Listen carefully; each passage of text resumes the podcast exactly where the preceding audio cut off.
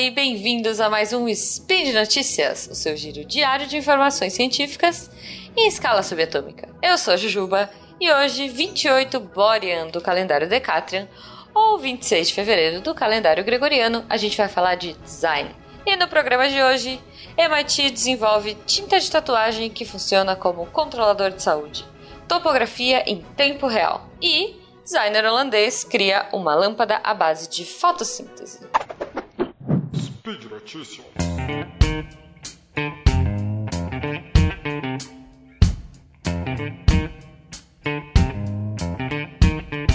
A primeira matéria uh, vem do site que chama Design on the Rocks e mostra um projeto de realidade aumentada criado por uma galera da UCLA, a Universidade da Califórnia, que basicamente é uma caixa de areia com um leitor de distância, enfim, magia, sei lá. que, cara, você usa uh, a sua mão para cavar e para ou, ou para fazer umas montanhazinhas, o que você quiser ali no meio da, dessa caixa de areia. E isso projeta em cima da areia uma escala cromática mapeada em tempo real. Então é muito divertido. Você puxa um pouquinho e aí ele vai mostrando a parte que está mais alta em vermelho, a mais baixa em amarelinho, azul. O link vai estar aí no post para vocês darem uma olhada. Uma coisa que eu achei extremamente divertida desse projeto é que se você estende a mão por cima da caixa de areia, você faz chover na área que você tá com a mão em cima. Então você pode simular também umas coisas de, sei lá, você pode criar uns rios. Uh... Bom, o Jujuba Geólogo ele diz que isso é extremamente útil e que a galera da área dele ficou maluca. Então eu imagino que seja uma coisa muito legal. Não deixe de ver o link aí no post para vocês verem o vídeo, porque é bem impressionante. Na segunda matéria, uh, alunos do MIT Media Lab desenvolveram uma tatuagem que muda de cor de acordo com os seu, seus níveis de algumas coisas do seu corpo. Então, a, a galera são estudantes, uh, uns nomes bem peculiares, tipo a Katia Vega, Xin Liu, Virt Khan e Nick Berry, e em parceria com alunos da Universidade de, de Harvard, Ali Yetsen e Nan Jian. Só nome bacaninha é, essa galera criou uma, um tipo de tatuagem. Na verdade, eles chamam de display interativo. Na verdade, é tipo um método de você colocar uns biosensores em tatuagens. Uh, esses biosensores substituindo a tinta da tatuagem. E eles mudam de cor respondendo a algumas alterações do seu sangue.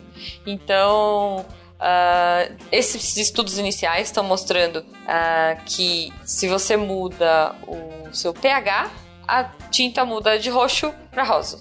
Se os seus níveis de glicose mudam, ela vai de azul, ela varia ali entre azul e marrom. E a parte de sódio é, e um segundo sensor de pH que eles desenvolveram vai é, aumentando a fluorescência quando você coloca uma luz UV na pele. Isso ainda, obviamente, está em fase de testes. Uh, eles estão colocando isso em pele de porco, mas eles acreditam que no futuro pode ser uma ferramenta muito útil para medicina. Fora que você pode ficar super estiloso, né, galera? Vamos combinar. Isso também pode ser usado, por exemplo, em diabéticos, para testar o, a quantidade, de, o level de, de açúcar no sangue, o índice de açúcar, enfim. Então, essa tatuagem biosensível, esse monitor que muda de cor, pode ser uma coisa extremamente útil e muito divertida. Então, tô torcendo aí. Talvez eu espere um pouquinho mais para fazer a minha tatuagem, minha próxima tatuagem. a última notícia é muito bacana Gente, eu sou apaixonada por design e eu acho muito legal uh, como os designers conseguem pensar o mundo e desenvolver coisas que possam ajudar o meio ambiente. Que é o caso desse maluco holandês aqui, o. Eu não vou saber. Desculpem, holandeses, a minha pronúncia vai ser horrível. O Ermi van Ors sei lá. é, esse designer holandês criou uma lâmpada que usa uma planta de verdade para gerar a sua própria eletricidade. Apresentada pela primeira vez no, na Semana de Design holandesa, essa luz viva, como ele chama, é, The Living Light, como eles chamam lá, usa micro-organismos para converter a energia química da planta, que ela naturalmente produz durante a fotossíntese, em corrente elétrica. Eles já começaram a fazer testes dessa tecnologia uh, em espaços públicos, é, em, em, colaboração com Rotterdam, para iluminar alguns parques de lá. E o designer fala que, cara, esse potencial, o potencial desse projeto é gigante, porque você pode talvez iluminar sei lá, ruas com árvores, sabe? Tipo, conectadas a árvores, florestas se tornando uh, fontes de energia, usinas de energia muito legais, sei lá, campos de arroz na Indonésia produzindo comida e eletricidade para a população local. Então, assim, é, não é só um projeto bacana, não é só um projeto bonitinho, o cara tá pensando muito maior e pensando grande. E isso é muito legal. Basicamente, como é que funciona a parada? Basicamente, como é que funciona a parada? A plantinha, ela fica num, num tubinho de vidro e aí ela começa a fazer a fotossíntese e vai soltando componentes orgânicos no solo. Esse solo, tá? Ele tem uns filetes, uns filamentos, enfim, a galera de, de da engenharia vai querer me matar, mas. é, ela tem uns filamentos, umas maluquices lá, magia, beijo Fencas, que uh, vai absorvendo esses nutrientes, esses, esses compostos orgânicos ele vai quebrando isso em elétrons, transportando. Cara, é uma maquininha muito mágica. Eu vou pôr o link aí no post é, e vocês vão ver melhor. Tem um infográfico bonitinho explicando como é que funciona. Para mim é magia.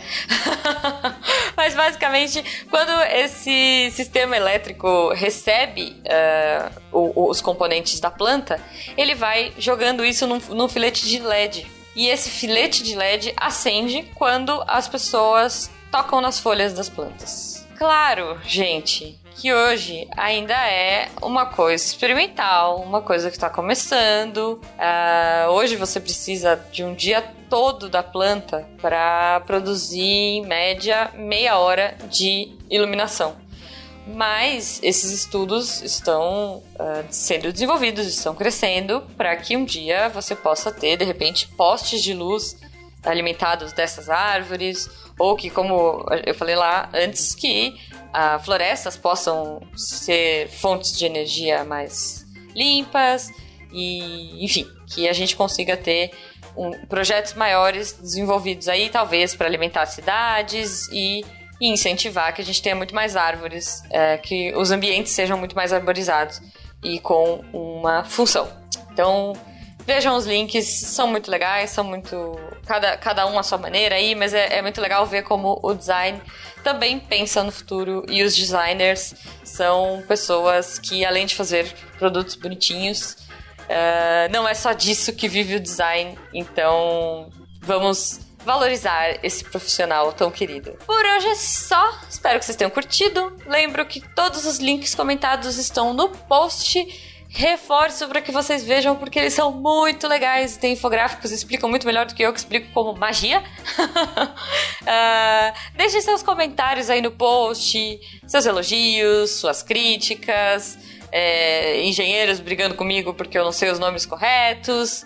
Lembrando, claro, que esse podcast só é possível acontecer por conta do seu apoio no patronato do SciCast, tanto no Patreon quanto no Padrim esse podcast e todos os podcasts da família SciCast. Então, não deixem de apoiar. Um grande abraço para vocês. Peguem suas plantas de LED malucas, uh, façam suas topografias em caixinhas de areia e saiam fazendo tatuagens saudáveis. E um beijo e até amanhã!